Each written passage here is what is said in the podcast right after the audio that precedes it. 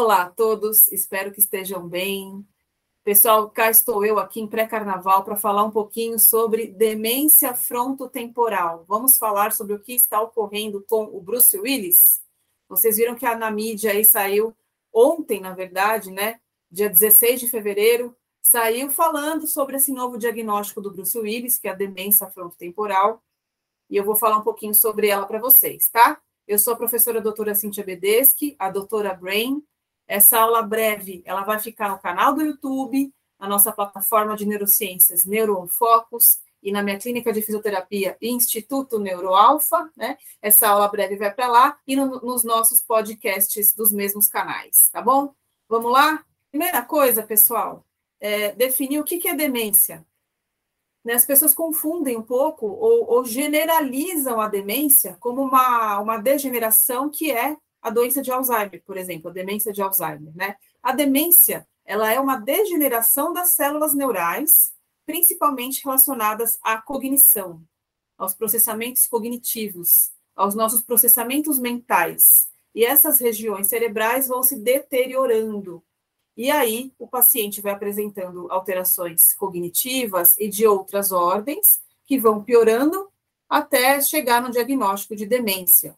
Agora a questão é: existem várias demências, gente, vários tipos de demências, vários tipos de degeneração neuronal, tá? Então, qual é a mais comum? A mais comum é a doença de Alzheimer, mas a gente tem a segunda mais comum, que é a frontotemporal.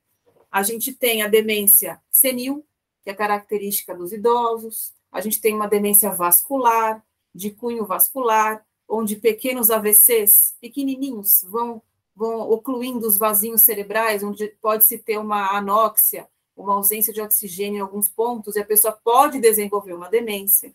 Tem uma demência relacionada ao alcoolismo, tem uma doença relacionada a proteínas específicas ali que são, que são depositadas em áreas cerebrais. Exemplo, a demência de corpos de Levy, que parece com sinais do, da, da doença de Parkinson. Então, existe uma ampla gama de demências. Aí a gente vai falar agora especificamente da demência frontotemporal. Como o próprio nome diz, demência frontotemporal é uma, uma característica, uma degeneração característica dos lobos cerebrais, chamados frontal e temporal. Então, eu vou mostrar aqui para vocês, então, vou pegar o meu cérebro aqui, então, para mostrar, a gente tem um lobo frontal aqui na frente, vou mostrar com a caneta. Ó. E o lobo temporal, a gente quer aqui na lateral. Ó. A gente tem uma degeneração característica dessas regiões, onde, se no exame de imagem, ao longo do tempo, é bem característico, é bem perceptível essa degeneração nessa região cerebral. E aí a gente tem os sinais e sintomas característicos dessa questão, dessa doença, né? Dessa degeneração. Então, como o próprio nome diz, comentando, né? No lobo frontal, que é essa região aqui mais anterior, a gente tem áreas relacionadas a comportamento, ao julgamento do certo e errado, a questões cognitivas, de, de planejamento do movimento, de tomadas de decisão, bem aqui nessa na região mais anterior do cérebro, né? Então, pensando nisso, a gente leva a gente leva a crer, né, que os primeiros sinais e sintomas da doença envolvem degenerações anteriores que nos remetem a alterações do comportamento, principalmente do comportamento. O lobo temporal, principalmente o esquerdo, a região esquerda aqui, ela tem, ela contempla regiões relacionadas à linguagem. Opa, já acende a sua luz amarela aí falando, ó, os pacientes vão ter alteração de linguagem. É isso? Sim. Vídeo Bruce Willis, que já teve uma afasia primária, lembram do, das notícias, né? Ele estava com uma dificuldade de se expressar, uma dificuldade de se comunicar. Isso vem dessa questão afásica prévia e que já estava aí, que é, já fazia parte dessa degeneração maior, mais expressiva, denominada demência frontotemporal. E o interessante, gente, é que é o seguinte: a demência frontotemporal é uma demência geralmente de início pré-senil, então, não é um envelhecimento muito expressivo. É de 45 anos a 65, a grande, o grande início. Quando a gente fala início, são inícios dos primeiros sintomas, tá? Sinais, porque na verdade essas degenerações elas ocorrem décadas antes de uma forma insidiosa, de uma forma é, sem sinais, até aparecerem os primeiros sinais. Então, mas a priori, a hora que estão aparecendo os primeiros sinais ali, vai numa faixa de 45 a 65 anos. Então, é numa fase mais pré-senil. A demência frontotemporal tem essa característica. Ela comete de igual igual proporção homens e mulheres, e nessa gama de pacientes com demência frontotemporal, metade deles tem uma questão genética, tem uma questão já de, de história familiar com essa mesma demência. E aí, gente, o que, que é o, o, interessante? Os primeiros sinais são distúrbios do comportamento e da personalidade. De repente, não mais que de repente, a pessoa começa a ter alterações de comportamento e alterações de personalidade. Pessoas que eram muito quietinhas, eram mais apáticas, né, eram mais na delas, ficam expansivas, desinibidas. Eles, eles apresentam a desinibição, perde o filtro. Sabe quando perde o filtro para falar? Fala tudo de uma forma desbocada, maliciosa, agressiva. Então, é esse distúrbio comportamental que chama a atenção da família. Por que, que chama a atenção da família? Porque o paciente que tem a demência não vai reconhecer que tem, não vai achar estranho. Para ele está tudo bem, né? Então, ele começa com comportamentos repetitivos, por exemplo, fica batendo a mão na, na, na, mesa, batendo o pé no chão, e fica com comportamentos repetitivos, rituais dentro de casa, alterações no comportamento. Isso chama a atenção da família, que aí procura um médico, né, geralmente um neurologista ou um médico psiquiatra, que já vai ficar com a luz amarela, opa, de uma possível demência. Outros distúrbios de comportamento, distúrbio na conduta social, comportamentos inadequados socialmente falando, comportamentos estereotipados socialmente falando, impulsividade, agressividade, a desinibição. Todos esses fatores comportamentais fazem parte da demência frontotemporal. O paciente também pode ter alteração nos seus hábitos alimentares, eles começam a querer é, alimentos mais doces, mais adocicados, mudam a dieta alimentar, Agora, o interessante, gente, é que no início né, dos sinais e sintomas, muitas vezes não se tem uma atrofia tão evidente ao, ao exame de imagem. Então, tem outros, outros exames que mostram a perfusão celular neuronal diminuída na região frontotemporal, por exemplo, o SPECT, são exames que são mais precisos nessas fases iniciais da doença. Até os testes cognitivos, não de rastreio que a gente tem que a gente pode lançar mão, não são tão preditivos assim.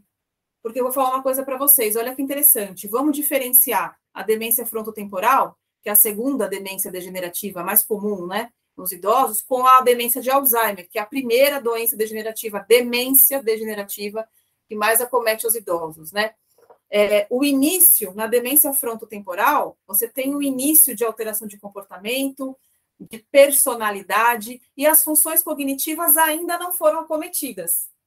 Então, o paciente tem uma memória relativamente preservada, ele tem suas funções mentais mais preservadas ainda, né? Então, os grandes testes de cognição não conseguem pegar, você não pega uma, uma diminuição cognitiva expressiva para caracterizar uma demência em alguns exames. Ao contrário da doença de Alzheimer, na demência de Alzheimer, as principais queixas já, já são de memória, né? Já começam os lapsos de memória, esquecer para onde está indo, esquecer as tarefas corriqueiras, esquecimentos do, do, do, das tarefas do dia a dia.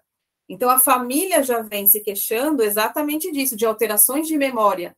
É diferente da demência frontotemporal. Então, vamos só colocar aqui, né? A demência frontotemporal para início, você tem alterações de comportamento e personalidade, e na doença de na demência de Alzheimer, as alterações de memória, principalmente memória operacional, que é aquela memória que a gente, a memória de trabalho, que é aquela que a gente usa no dia a dia, que você trabalha ali com essas informações diariamente, né? São as mais acometidas de início. Tem, tem diferença no diagnóstico da demência vascular, por exemplo, que pode ter um início mais súbito, relacionado a um AVC ou AVCs de repetição, acidente vascular encefálico de repetição. Então, são, são é, questões bem singulares desses tipos de demência, onde você precisa procurar um médico neurologista é, que vai dar esse diagnóstico diferencial, onde o tratamento também é diferente de uma demência para outra. É isso que nós vamos falar agora. Então, qual é o tratamento para os casos de demência frontotemporal. Comentar sobre o Bruce Willis, né? Ele tinha o diagnóstico de afasia progressiva primária, de uma afasia mesmo, onde ele estava com alterações de comunicação, de expressão e tudo mais, mas que isso evoluiu, isso pode, isso é considerado inclusive uma variante da demência frontotemporal. Você tem vertentes que são variantes relacionadas à afasia, um padrão mais comportamental, que é um outro tipo de padrão, então, depende muito do, do, dos inícios né, dessas degenerações que vão denotar manifestações comportamentais diferentes. Então, Bruce Willis começou com uma questão de comunicação e que agora, de uma forma mais difusa, né, essa degeneração é, se alastrou para outras regiões cerebrais, onde se teve o diagnóstico de demência frontotemporal. E o tratamento, gente, para esses casos? Então, a gente tem vários pilares dentro do tratamento, né? A gente tem o pilar medicamentoso, onde esse ajuste é feito pelo médico neurologista. A gente tem um pilar de participação da família, que é essencial, porque o paciente muitas vezes nem se dá conta de que ele está com uma demência, né? Ah, muitas vezes não, ele não se dá conta de que ele está com essa demência, com essa degeneração, ele começa a perceber alterações já, já numa, num momento de muita progressão da doença. E um pilar de reabilitação, onde vão entrar profissionais de cunho de fisioterapia, fonoaudiologia, terapia ocupacional, psicólogos. Então, são, são é, uma é ampla, ampla gama de profissionais que cuidam desses pacientes. Eu queria aproveitar o ensejo e comentar em relação aqui à, minha profissão né, de fisioterapia e explicar para todos que existe fisioterapia neurofuncional específica para os casos de demência. O cada quadro funcional do paciente, ele nos leva a tratamentos diferentes. O tratamento do paciente com do, do, demência de Alzheimer é diferente do tratamento do paciente com demência frontotemporal, que é diferente da demência vascular, que é diferente da demência alcoólica, que é diferente da demência senil.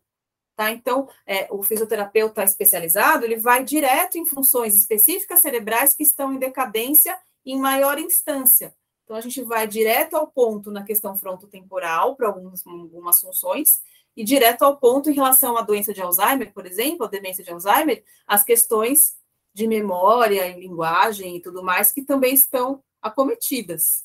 Tá? Então, a gente tem a fisioterapia especializada e cada caso é um caso. Isso está dentro da fisioterapia neurológica, tá? E aproveitando o ensejo, também queria falar sobre a neuromodulação não invasiva. Neuromodulação não invasiva é uma estimulação transcraniana por corrente contínua, onde a gente faz um estímulo cerebral por meio de eletrodos em regiões específicas. A gente tem protocolos internacionais específicos para as demências, onde a gente promove uma corrente elétrica que vai optimizar essa circuitaria neural. Então, os estudos mostram que a gente tem aumento das conexões sinápticas, aumento das proteínas neuronais, aumento de alguns receptores. A neuromodulação age de uma forma coadjuvante ao tratamento medicamentoso. Então, o tratamento médico-medicamentoso, né, ele vem farmacológico, ele vem para ajustar alguns neurotransmissores que ficam ausentes aí nas demências. No caso da demência frontotemporal, em especial a serotonina, mas você pode ter desníveis de neurotransmissores em vários tipos de demências. Por exemplo, dopamina, a acetilcolina, entre outros, né? Então, a, as medicações agem tentando regular alguns neurotransmissores. E na neuromodulação não invasiva, nós fazemos também um ajuste modulatório das conexões cerebrais, onde alguns neurotransmissores são, é, são, é, são aumentados em, em, produção, você tem um aumento de proteínas, de alguns receptores relacionados à memória, a aprendizagem, a realização de movimentos, né? E os estudos mostram que os pacientes apresentam melhora das questões cognitivas, melhora das questões motoras, né? Depois de um tratamento, por exemplo, com neuromodulação não invasiva. E a gente tem a neuromodulação para o Alzheimer e a gente tem, por exemplo, neuromodulação para demência frontotemporal, tá? Então, são tratamentos diferentes de acordo com cada perfil diferente dos pacientes. Então é isso, pessoal. Espero que vocês tenham curtido, tá? Espero que tenham é, é, o caminho relacionado ao conhecimento sobre essas demências tenha sido um pouquinho mais iluminado para a gente entender o que acontece com os pacientes, para a gente entender o que acontece, o que está acontecendo com esse ator maravilhoso que é o Bruce Willis. Tá bom, gente? Até a próxima. Um beijo e bom carnaval a todos.